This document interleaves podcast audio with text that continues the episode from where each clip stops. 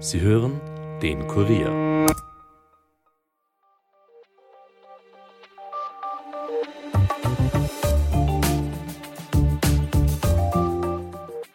Bis heute Abend dauert die vereinbarte Feuerpause zwischen Israel und der Terrororganisation Hamas noch an. Es steht jedoch eine Verlängerung im Raum. Über die Bedingungen wird derzeit noch verhandelt. Während der mehrtägigen Feuerpause hat die Hamas von Freitag bis inklusive Sonntag bis jetzt insgesamt 58 Geiseln freigelassen. Im Austausch hat Israel über 150 palästinensische Häftlinge freigelassen, darunter zahlreiche Frauen und junge Männer unter 18 Jahren. Johannes Ahrens, Kurier Außenpolitikredakteur, erklärt heute, wie dieser Deal überhaupt zustande kommen konnte, wie die Übergaben abgelaufen sind und was wir über den Zustand der Personen wissen. Und wir sprechen auch darüber, was wir über die freigelassenen Geiseln und die Häftlinge wissen. Also, um wen handelt es sich da eigentlich? Mein Name ist Caroline Bartosch. Es ist Montag, der 27. November 2023 und ihr hört den Daily Podcast des Kurier. Schön, dass ihr zuhört.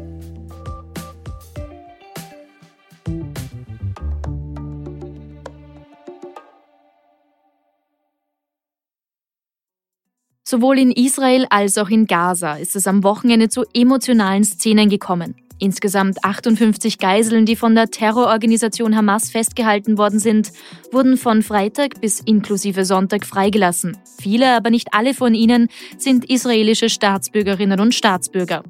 Im Gegenzug hat Israel palästinensische Häftlinge freigelassen. Über das Wochenende hinweg sind auch immer mehr Informationen dazu veröffentlicht worden, wie das heute noch aktive Abkommen über eine Feuerpause zwischen Israel und der Hamas überhaupt zustande kommen konnte. Fakt ist, dahinter steht diplomatische Schwerstarbeit. Bei mir im Studio ist jetzt Johannes Ahrens, Kurier Außenpolitikredakteur, und er wird uns gleich erklären, was wir über den Deal und die Geiseln bzw. die Häftlinge derzeit wissen. Hallo Johnny. Hi Caro. Johnny, rekapitulieren wir mal ganz kurz, was jetzt eigentlich genau alles seit Freitag passiert ist. Es ist ja teilweise ein bisschen schwer, da den Überblick zu behalten. Insgesamt sollen äh, bis jetzt 58 Geiseln von der Hamas freigelassen worden sein. Kannst du mal kurz erklären, wie ist das denn alles seit Freitag vonstatten gegangen? Ja, es ist immer so, dass die Hamas an jedem dieser vier Tage der Feuerpause, heute ist der letzte, eine Liste veröffentlicht auf der quasi die Namen und Nationalitäten und das Alter von allen Geiseln stehen, die an diesem Tag freigelassen werden sollen. Mhm. Es war jetzt an fast jedem dieser Tage so, dass am Vormittag oder in der Früh eine Liste veröffentlicht wird und dass im Endeffekt sogar etwas mehr Geiseln freigelassen werden, als die, die ursprünglich auf der Liste stehen. Warum das so ist, ist ein bisschen unklar. Wir wissen auf jeden Fall, dass die Hamas nicht alle Geiseln selber festhält, sondern dass eben ein großer Teil davon auch von einer anderen islamistischen Terrororganisation, nämlich dem Islamischen Dschihad in Gaza festgehalten wird und dass es auch noch so, also so sogenannte Warlords, also das heißt Familienclans gibt im Gazastreifen, die mit der Hamas kooperieren, die auch Geiseln gefangen halten. Also es ist auch eine logistische Herausforderung mhm. für die Hamas, wirklich diese Geiseln abzuliefern, die sie quasi in der Früh verspricht. Das bedeutet, das wird so vermutet, dass das einer der Hintergründe ist, warum das so lange dauert. Deswegen ist die Lage so unklar, deswegen kommen immer jeden Tag relativ viele Meldungen, aber im Endeffekt wissen wir, haben wir jetzt schon einen Überblick, wer bisher freigelassen wurde und es gibt auch ein Versprechen, wie viele das heute sein werden. Mhm, du hast schon gesagt, heute ist der vierte Tag der Feuerpause, also auch heute sollen Geiseln freigelassen werden. Gehen wir mal kurz zurück an den Freitag vielleicht, mhm. an den ersten Tag, wo es zu einem Austausch gekommen ist. Wie hat das dann alles überhaupt äh, ja, stattgefunden? Wie ist das abgelaufen, logistisch einfach auch? Soweit wir wissen, also am Freitag gab es die kleine Überraschung, dass eben deutlich mehr Geiseln freigelassen wurden, als man ursprünglich dachte. Der israelischen Regierung, die hat sich mit der Hamas darauf geeinigt, dass 50 israelische Staatsbürger freigelassen werden in diesem Deal. Es werden noch dazu aber jetzt auch eine Menge ausländischer Staatsbürger oder sogar Doppelstaatsbürger mhm. freigelassen.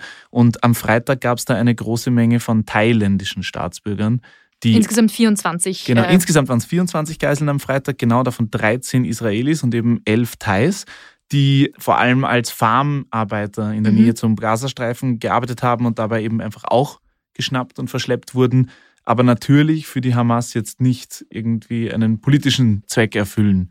Ähm, die thailändische Regierung dürfte da auch ziemlich stark versucht haben zu vermitteln und die kommen jetzt eben auch alle frei. Auch am Samstag wurden zwei Thais freigelassen. Also und generell Wie läuft das ab?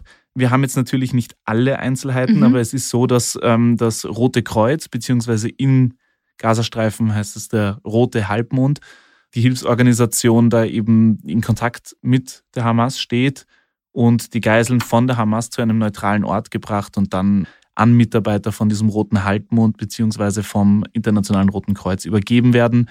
Die bringen die dann über den Grenzübergang Rafah äh, nach Ägypten, mhm. Weil das ist am südlichen Gazastreifen quasi der einzige Grenzübergang, der nicht von der israelischen Armee bewacht wird. Dort bringen sie sie über den Grenzübergang nach Ägypten und dann werden die dort wahrscheinlich kurz behandelt, das wissen wir nicht, aber die meisten sogar ausgeflogen wieder nach Israel beziehungsweise in ihre Heimatländer von der ägyptischen Seite der Grenze aus. Mhm. Und im Gegenzug ist es ja so, dass Israel dafür palästinensische Häftlinge freilässt. Was kannst du uns denn dazu sagen? Genau, ähm, es sind an jedem Tag, soweit wir wissen, da sind die Zahlen, muss man sagen, nicht ganz übereinstimmend, je nach Quelle. Aber soweit wir wissen, sind es 39 palästinensische Häftlinge an jedem dieser vier Tage, also insgesamt 156, die freigelassen werden aus israelischen Gefängnissen. Das sind vor allem Frauen und Minderjährige, also Frauen und äh, unter 18-jährige Männer. Äh, es gibt ein paar Erwachsene, aber nicht viele, mhm. Die alle aus unterschiedlichen Gründen festgehalten werden oder wurden in Israel. Ein Teil davon ist äh, verurteilt wegen terroristischen Verbrechen oder Widerstand gegen die Polizei oder gegen das Militär Israels. Aber es sind auch sehr viele dabei, vor allem eben Minderjährige, die wegen aus unserer Sicht jetzt vergleichsweise kleinen Vergehen festgehalten werden. In Israel ist die Gesetzeslage durchaus auch so, dass es bei einem Terrorverdacht sein kann, dass man sehr lange in Untersuchungshaft gehalten wird. Mhm. Also da sind Minderjährige dabei, die seit Monaten, die seit Jahren in Untersuchungshaft gehalten werden. Und das sind eben zu einem Großteil, sage ich mal, diese Häftlinge, die jetzt freikommen. Es sind aber auch umstrittene Persönlichkeiten dabei. Ein Beispiel ist zum Beispiel die palästinensische Gefangene Isra Jabis, die wurde freigelassen.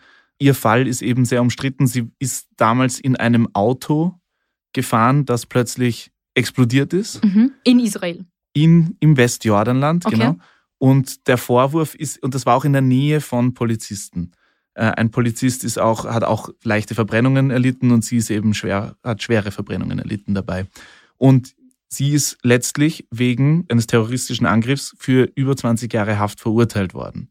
Bis heute gibt es da Widerstand im Westjordanland, dass sie eben nur Butangas transportiert hätte, das dann Feuer gefangen hat in diesem Auto, dass es zuvor schon Berichte gab darüber, dass sie sehr depressiv gewesen sei und versucht habe, sich umzubringen und dass das jetzt ein Versuch gewesen wäre, sich quasi anzuzünden. Ob das Absicht war, das als Sprengung in einem Auto zu machen oder nicht, weiß man nicht. Aber jedenfalls sie ist eine der umstrittensten Persönlichkeiten und die ist schon am Freitag freigekommen. Mhm. Israel hatte überhaupt eine Liste mit 300 äh, Namen veröffentlicht von äh, Häftlingen, die da überhaupt für die Freilassung in Frage kommen würden. Vielleicht können wir an der Stelle auch noch kurz äh, darüber sprechen. Im Internet stellen sich auch immer wieder die Menschen die Frage, wie kann das überhaupt sein, dass jetzt über 150 Häftlinge freigelassen werden im Austausch für jetzt mit jetzigen Stand 58 Geiseln. Das ist doch eigentlich ein ziemliches Ungleichgewicht, oder? Das stimmt, aber das ist immer so. Quasi bei einem, einem Gefangenen gegen Geiseln-Austausch war das in der Vergangenheit immer so, gerade im Umgang mit der Hamas. Da gibt es ein berühmtes Beispiel von einem äh, israelischen Soldaten, der von der Hamas entführt wurde, vor 15 Jahren, glaube ich, der im Austausch gegen 1000 äh, palästinensische Häftlinge sogar freigelassen wurde. Also das ist immer so bei Geiselnahmen. Die Hamas will ja etwas erzielen mit der mhm. Geiselnahme. Ich habe äh, letzte Woche mit einem Israeli gesprochen, Moti Kristall, der früher Chefverhandler auf israelischer Seite war bei Verhandlungen mit der Hamas. Und der hat mir erklärt, dass eben das Ziel dieser Geiselnahmen für die Hamas in diesem Fall aus seiner Sicht vor allem ist, eine Feuerpause zu erwirken. Also mhm. das Wichtigste für die Hamas ist, dass jetzt keine Kämpfe stattfinden, dass sie ihre Truppen neu organisieren können, ihre Verteidigung neu aufstellen können. Gleichzeitig will die Hamas aber natürlich auf der Weltbühne auch als äh, humaner Akteur dastehen und will auch natürlich positive Bilder senden und will Unterstützung in der palästinensischen Bevölkerung behalten. Und das nicht nur auf dem Gazastreifen, sondern auch im Westjordanland. Deswegen gibt es diese Freilassungen und deswegen sollen das eben so viele sein. Und dass das eben vor allem Frauen und Minderjährige sind, ist ja auch ein Zeichen, die werden jetzt nicht flammende Hamas-Kämpfer werden in nächster Zeit. Davon ist nicht auszugehen, sondern das ist ein Zeichen an die palästinensische Bevölkerung, wir tun was für euch. gerade weil die, äh, im Westjordanland die regierende Fatah sehr inaktiv in diesem Konflikt ist und deswegen für viele Palästinenser ein Feindbild geworden ist. Also die Hamas mhm. gewinnt dadurch sicher auch ein bisschen an Unterstützung. Das ist alles Kalkül. Deswegen ist auch die Menge der Freilassungen so hoch. Du hast jetzt gerade auch schon die Feuerpause angesprochen. Die war ja mitunter auch äh, Gegenstand dieses Deals, der da zustande gekommen ist. Wir werden auch gleich noch darüber sprechen, wie es zu diesem äh, Deal überhaupt kommen konnte. Aber die Feuerpause ist eingehalten worden, oder? Die ist eingehalten worden. Es gab kurz einen Spannungsmoment am Samstag. Ja. Da hätte die Hamas äh, Geiseln übergeben sollen und hat das um einige Stunden verzögert und erst kurz vor Mitternacht diese Geiseln dann an das Rote Kreuz bzw. den Roten Halbmond übergeben. Und die Hamas hat da behauptet, Israel hätte sich nicht an die Feuerpause gehalten und am Samstag eben Kampfhandlungen vorgenommen, in welcher Form auch immer. Wir können das jetzt nicht bestätigen von hier natürlich. Es ist ganz schwierig, an Informationen zu kommen, ja. vor allem zu Kampfhandlungen. Und die israelische Armee sagt natürlich, dass sie das nicht getan hat. Da jetzt aber weiterer Geiselaustausch stattfindet, beziehungsweise Geiseln gegen Gefangenenaustausch stattfindet, ist davon auszugehen, dass das auch ein Manöver sein könnte, weil, wie vorhin gesagt, es vielleicht für die Hamas auch nicht so leicht war, alle Geiseln, die auf der Liste stehen, letztlich aufzutreiben mhm. und rechtzeitig zu übergeben. Aber die Feuerpause läuft weiter, also ist eingehalten worden, ja. Was wissen wir dann auch über den Zustand der Geiseln? Es sind ja am Wochenende Bilder veröffentlicht worden, wo man gesehen hat, die Wiedervereinigung äh, der Familien, einerseits von den freigelassenen Geiseln, auf der anderen Seite auch die Wiedervereinigung der Familien von den freigelassenen palästinensischen Häftlingen. Aber was wissen wir dann über den Zustand der Geiseln, die von der Hamas äh, festgehalten worden sind? Ja, wir haben quasi die meisten Infos jetzt von Angehörigen bekommen, ja. also zumindest Angehörige der Geiseln, die jetzt an diesem Wochenende freigelassen wurden. Dazu übrigens eine große Geschichte morgen im Kurier auf Seite 3. Wir haben aber die meisten Informationen zu den Zuständen von der Hamas, also unter denen die Hamas ihre Geiseln hält, von der 85-jährigen Jocheved Lipschitz. Das ist eine US-amerikanisch-israelische Doppelstaatsbürgerin, die schon vor einem Monat freigelassen mhm. wurde. Das war eine dieser vier Geiseln, die frühzeitig freigelassen wurden. Und sie hat eben erzählt, dass sie überraschend gut behandelt worden ist. Also sie hätte sich das selber nicht erwartet. Die Geiselnehmer haben geschaut, dass es, die Räume, wo sie untergebracht werden, immer schön sauber sind. Es wurde, sie wurden quasi bestmöglich medizinisch versorgt. Es ist einmal in der Woche ein palästinensischer Arzt aufgetrieben und zu ihnen gebracht worden. Manche waren in medizinischer Behandlung, weil manche Geiseln verletzt wurden bei den Entführungen. Es gab aber immer wieder Ortswechsel in Gaza offenbar, weil natürlich die israelische Armee vordrückt, weil es Kämpfe gab in der Stadt. Und bei diesen Ortswechseln wurden die Geiseln immer wieder durch Tunneln geführt. Mhm. Über das Tunnelsystem wissen wir ja auch Bescheid. Ja, genau. Da gab es ja schon erste Einblicke mhm. auf, wie das äh, funktioniert. Das soll Lipschitz zufolge eben wie ein Spinnennetz aussehen also so, zumindest so verwirrend und labyrinthartig wie ein Spinnennetz verlaufen. Und sie sagt aber auch, dass es wahnsinnig wenig zu essen gegeben hat. Mhm. Also sie hat eine Mahlzeit am Tag bekommen und ihre, also sie hat beschrieben, dass das äh, ein Pita-Brot und ein bisschen Käse und Gurken waren, dass aber eben auch die Hamas-Kämpfer nichts anderes essen. Und dass die immer mit den Geiseln gemeinsam gegessen hätten, also dass das gemeinschaftlich war. Und dass die sich als sehr gläubig aus, also verkauft haben und eben gesagt haben, ihr Glaube verbietet es ihnen auch den Geiseln irgendwas zu tun, also die müssten keine Sorgen vor ihnen haben. Also die befürchteten Misshandlungen oder so haben laut Lipschitz nicht stattgefunden und das sagen auch Angehörige der anderen Geiseln, die jetzt freigekommen sind. Also es ist niemandem dort in der Haft etwas mutwillig angetan worden.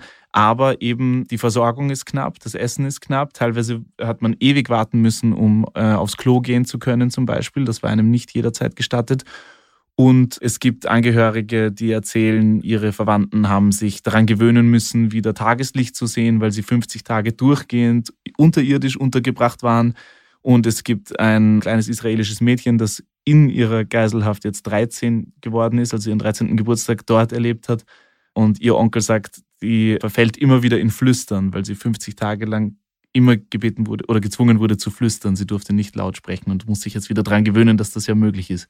Also sind schon außergewöhnliche Zustände, aber man kann jetzt sagen, zum Glück nicht so schlimm, wie befürchtet worden war. Mhm. Traumatisierend ist das Ganze natürlich auf jeden, auf jeden, Fall. Kommen wir auch noch ganz kurz zu dem Punkt, den wir vorher schon angerissen haben, wie dieser Deal überhaupt zustande kommen konnte. Also wir müssen ja davon ausgehen, das war ein diplomatischer Schwerstakt. Mhm. Es ist auch nicht alles darüber bekannt. Es sind jetzt übers Wochenende immer mehr Informationen an die Öffentlichkeit gedrungen. Kannst du mal erzählen, was wissen wir denn da überhaupt aus den Hintergründen? Ja, es ist relativ viel durchgesickert, vor allem in englischsprachigen Medien. Also offensichtlich dürfte vor allem die US-Regierung da ähm, hinter den Kulissen relativ outspoken gewesen sein. Es wäre jetzt natürlich, würde jetzt hier ein bisschen den Rahmen sprengen, das komplett im Detail durchzugehen, wie das zustande gekommen ist. Aber man kann äh, grundsätzlich festhalten, dass schon unmittelbar nach dem Hamas-Großangriff mitsamt der Massaker am 7. Oktober die Herrscherfamilie im Emirat Katar den Kontakt zur US-Regierung und zur israelischen Regierung gesucht hat und sich eben als Vermittler angeboten hat zwischen Israel und den USA auf der einen und der Hamas-Führung auf der anderen Seite. Das liegt auch daran, dass der Kopf der Hamas, also der absolute Oberbefehlshaber, in Katar lebt. Das ist aber nicht der Anführer der Hamas auf dem Gazastreifen. Der sitzt im Gazastreifen. Aber trotzdem, alles wird verwaltet quasi von Katar aus. Und um aber noch eine andere Quelle, einen anderen Zugang zur Hamas im Gazastreifen zu haben, haben Israel und die USA und Katar auch die ägyptische Regierung mit hineingezogen, weil der ägyptische Geheimdienst schon seit Jahren immer wieder als Vermittler zwischen Israel und der Hamas im Gazastreifen agiert. Also das waren die vier Regierungen, Israel, USA, Katar und Ägypten, mhm. die da beteiligt waren. Und so wird es berichtet, die US-Regierung, vor allem US-Präsident Joe Biden, war schon sehr früh darauf aus, eben alles zu unternehmen, um die Geiseln so früh wie möglich frei zu bekommen. Und hat den Kontakt quasi, hat ein Expertenteam beauftragt, den Kontakt mit der Hamas wirklich zu suchen. Es gab tägliche Telefonate jeden Morgen nach Katar und die dann von Katar an die Hamas weitergegeben wurden und wieder zurück. Der einzige quasi Faktor, der nicht gepasst hat, war, dass die israelische Regierung mhm. nicht unmittelbar auf das Angebot eines Geis einer Geiselfreilassung eingehen wollte, weil man damit auch eine, v also die Kernforderung der Hamas für die Freilassung von Geiseln ist ja eine Feuerpause. Mhm. Und gerade am Anfang dieses Krieges wollte die israelische Regierung aber vor allem Druck machen und die Hamas eindämmen, ähm, zurückdrängen, die Kontrolle über den Gazastreifen weitestgehend erlangen und eben, wie Benjamin Netanyahu, der israelische Ministerpräsident, das ja auch immer wieder formuliert hat, die Hamas zerschlagen, also ihre politische Macht zerstören. Und das war quasi das große Ziel. Dafür spricht auch, dass Netanyahu ja Angehörige von Geiseln in Israel fast nicht getroffen hat. Er hat bisher nur zweimal Angehörige der Geiseln getroffen und es gibt auch aus dem Lager der Angehörigen der Geiseln quasi viel Kritik. Man muss dazu auch sagen, dass sich die Opposition in Israel, die jetzt aktuell sehr klein ist, weil es ein Kriegskabinett ist, sehr stark mit diesen Geiselangehörigen gemeinsam auftritt und sich sehr für deren Forderungen einsetzt. Ähm, das ist ja auch klar. Aber da wurde der Druck quasi über die Wochen jetzt immer stärker auf Benjamin Netanyahu, sich nicht so sehr darauf zu fokussieren, diesen Krieg zu gewinnen, sondern in erster Linie mal zu schauen, dass die Geiseln freikommen und damit eben auch auf die Hamas zuzugehen. So hat sich das über die letzten Wochen ein bisschen entwickelt. Irgendwann soll er dann bei beiden angerufen haben und gesagt haben, der innenpolitische Druck ist zu groß, wir brauchen jetzt einen Deal. Und dann hat man eben von der Hamas eine Liste gefordert mhm. mit beweisen quasi, dass die Geiseln noch am Leben sind und in einem entsprechenden Gesundheitszustand sind, dass sie ausgeliefert werden können. Und diese Liste hat der Hamas aber nicht bereitstellen können über längere Wochen und hat eben gesagt, ohne eine Feuerpause inmitten der israelischen Bombardements ist es zu gefährlich, wir können nicht sicherstellen, dass die Geiseln gesund sind. Das war das Gegenargument. Und da wurde über Wochen hin und her verhandelt, bis es dann letztlich diese Liste gegeben hat und so kam dieser Deal dann zustande. Was wissen wir dann auch darüber, wie viele Geiseln sich noch in Gewalt der Hamas befinden dürften? Beziehungsweise du hast vorher schon gesagt, nicht alle sind in Gewalt der Hamas, sondern ähm, auch in der Gewalt von anderen Terrororganisationen. Aber kannst du uns da so eine ungefähre Zahl geben? Wovon geht man aus? Also ursprünglich gab es ja immer wieder diese Zahl von knapp, also etwas mehr als 240 Geiseln. Mhm. Man muss dazu sagen, am Anfang war das quasi in Stein gemeißelt und jetzt ist nicht so ganz sicher, ob diese Zahl auch genauso stimmt, ob es nicht ein bisschen mehr, ein bisschen weniger mhm. waren. Und offensichtlich kann auch die Hamas das nicht endgültig beantworten. Das ist so der aktuelle Stand äh, der Informationen, die wir haben. Aber wenn wir mal davon ausgehen, und jetzt sind schon 58 Geiseln freigekommen, es sollen heute, das wurde heute früh bekannt gegeben, noch elf weitere mindestens freikommen, dann wären wir so ungefähr bei 70 Geiseln, die freikommen.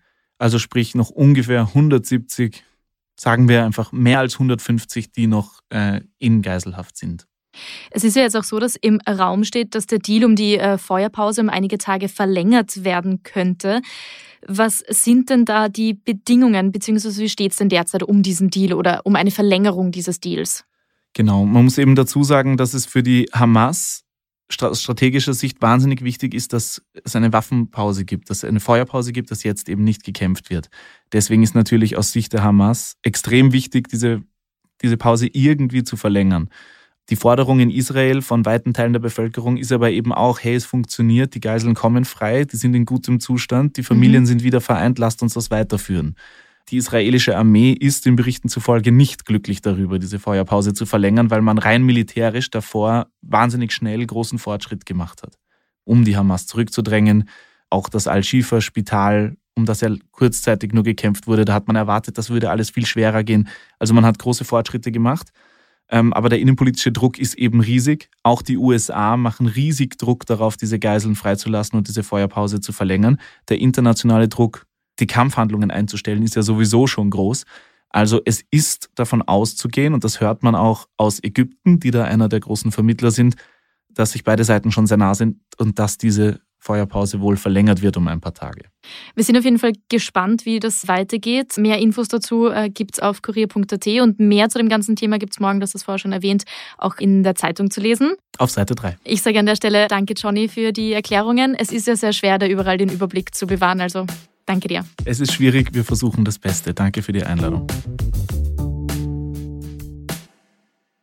Und apropos Feuerpause, der maltesische Ministerpräsident Robert Sabela hat sich für eine dauerhafte Waffenruhe im Gazastreifen ausgesprochen. Zitat Ich denke nicht, dass eine humanitäre Pause genug ist, sagte Abela am heutigen Montag nach einem Treffen mit Bundeskanzler Karl Nehammer von der ÖVP in Wien. Es gibt zu viele unschuldige Palästinenser, die ihr Leben verloren haben, fügte Abela hinzu. Nehammer konterte mit einer klaren Schuldzuweisung an die Hamas und bekräftigte das Selbstverteidigungsrecht Israels. Und jetzt noch kurz wie gewohnt ein paar weitere Schlagzeilen zum heutigen Tag. Bei der angeschlagenen Signer-Gruppe rund um den Tiroler Investor René Benko könnten Insidern zufolge weitere Insolvenzanträge für Konzerngesellschaften in Deutschland folgen. Solche Insolvenzanträge seien in Vorbereitung, sagte eine mit dem Vorgang vertraute Person am heutigen Montag der Nachrichtenagentur Reuters. Die Signa Real Estate Management Germany hat bereits beim Amtsgericht Charlottenburg einen Insolvenzantrag gestellt. Das hat das Gericht am heutigen Montag zu Mittag mitgeteilt. Und auch Corona und die echte Grippe beschäftigen uns wieder. Mehr als 110.000 Österreicherinnen und Österreicher sind in der Vorwoche mit Erkältungskrankheiten im Krankenstand gewesen. Über 29.000 davon mit Covid-19, mehr als 400 betrafen Influenza, also die echte Grippe, und über 84.000 Personen waren mit grippalen Infekten arbeitsunfähig. Das zeigen die Zahlen von ÖGK-Versicherten. Hinzu kommen also noch Krankschreibungen bei anderen Krankenkassen. Die Zahl der Krankenstände steigt wieder, erläuterte ÖGK-Chefarzt Andreas Krauter am heutigen Montag. Damit war es für heute von uns. Wenn euch der Podcast gefällt, dann abonniert ihn doch gleich auf Apple Podcast oder Spotify und hinterlasst uns auch gerne eine Bewertung. Ton und Schnitt von Aaron Olsacher, produziert von Elias Nadmesnik. Mein Name ist Caroline Bartosch. Ich wünsche euch einen schönen Feierabend und hört doch auch morgen wieder rein. Bis bald.